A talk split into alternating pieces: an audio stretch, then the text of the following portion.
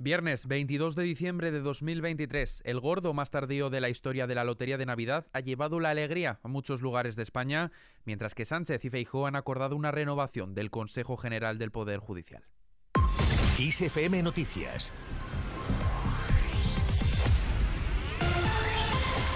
¿Qué tal? Muy buenas tardes. Hoy se ha celebrado el sorteo de la Lotería de Navidad de 2023. Ha sido un sorteo largo en el que los primeros premios han sido para los quintos. 54.274,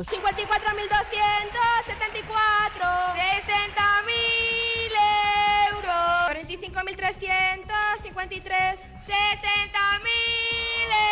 euros, 88.979, 60.000 euros, 92.023,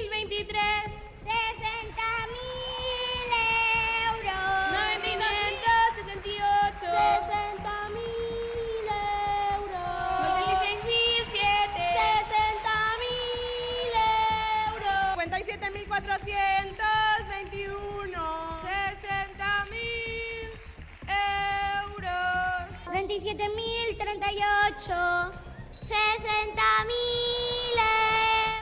El 93.361 fue el primer cuarto premio del sorteo de Navidad, dotado con 200.000 euros a la serie, y el segundo cuarto premio, el 41.147, cantado a los 12 y 7 minutos de la mañana. El número 31.938 ha sido el tercer premio del sorteo dotado con medio millón de euros, y el premio más cuantioso fue el segundo. 8.303, 1.250.000 euros. Y el gordo, por su parte, 88.008. 4 millones de euros. El número 88.008 ha sido el agraciado con el gordo en el sorteo extraordinario de la Lotería de Navidad, dotado con 4 millones de euros, 400.000 por décimo. El número ha salido a la 1 y 16 minutos de la tarde, con lo que se ha convertido en el gordo más rezagado desde que hay registros del sorteo. Ha llegado mayoritariamente a Madrid, Jaén y Écija en Sevilla, donde se han destinado 15 series. Y ahora que conocemos los premios, si se tiene un número premiado, hay que tener en cuenta que para cobrarlo es imprescindible presentar el décimo o resguardo antes del próximo 22 de marzo. Y ahora que conocemos los premios, si se tiene un número premiado, hay que tener en cuenta que para cobrarlo es imprescindible presentar el décimo o resguardo antes del próximo 22 de marzo. Las bonificaciones se empiezan a cobrar a partir de la misma tarde de hoy cuando finalizan las verificaciones de los números extraídos. Si los premios son inferiores a 2.000 euros, se pueden cobrar en los puntos de venta de loterías donde se recibe el dinero en metálico o a través de Bizum. Los premios mayores, por su parte, se abonan por transferencia en la cuenta bancaria de CaixaBank y BBVA. En terreno político, la reunión Sánchez-Feijóo ha concluido tras casi dos horas. Una reunión en el Congreso de los Diputados en la que el presidente del Gobierno, Pedro Sánchez, y el líder del PP, Alberto Núñez Feijóo, han acordado negociar la renovación del Consejo General del Poder Judicial, eso sí, con la mediación de la Unión Europea. Ha de haber una renovación del Consejo General, pero tiene que hacerse con todas las garantías de independencia. Está dispuesto a que la Comisión Europea supervise la renovación del Consejo General del Poder Judicial y un nuevo texto de ley orgánica del Consejo General del Poder Judicial. Son las palabras del cabeza de los populares quien ha ofrecido esta negociación a Sánchez y este se ha mostrado dispuesto a aceptar este modelo. Por su parte, la portavoz del Gobierno, Pilar Alegría, ha confirmado que la Comisión Europea va a mediar y verificar todos los acuerdos a los que lleguen con el Partido Popular para renovar el CGPJ y su ley orgánica. Además, también la ministra de Educación ha valorado que sea, dice, un magnífico punto de partida. Esas han sido las declaraciones de Alegría en el Palacio de la Moncloa después del encuentro que ha mantenido el presidente del Gobierno con el líder popular en el Congreso.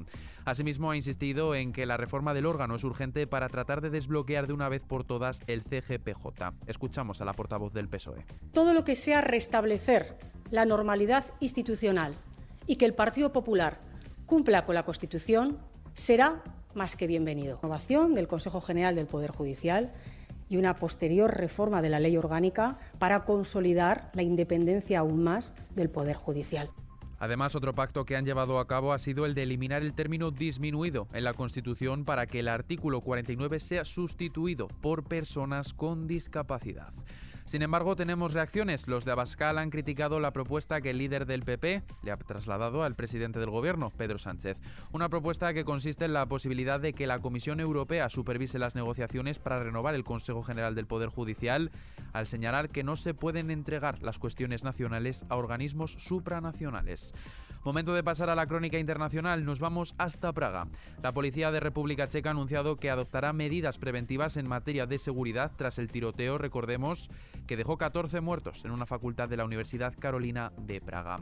Esto implicará una mayor vigilancia en Internet y en lugares públicos, incluidos centros educativos. La policía ha aclarado en su cuenta de X, anteriormente Twitter, que no le consta ninguna amenaza adicional pero sí que ha advertido a la población de que agentes con armas largas patrullarán las calles. En este sentido, tenemos reacciones al tiroteo en Praga. El ministro cubano de Relaciones Exteriores, Bruno Rodríguez, ha enviado este viernes condolencias por las víctimas del tiroteo a través de X, antes Twitter.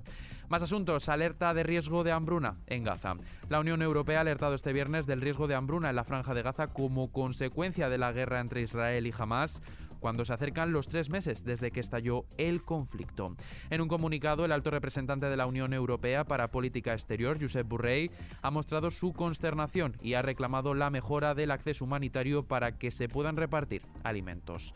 Ya de vuelta a casa en lo que afecta a nuestros bolsillos, la luz se abaratará este sábado un 10%. Alcanzará un precio de 46,62 euros el megavatio hora, lo que supone un 9,95% menos que los casi 52 euros de hoy. De este modo, la luz sigue abaratándose en los días previos a Nochebuena y Navidad.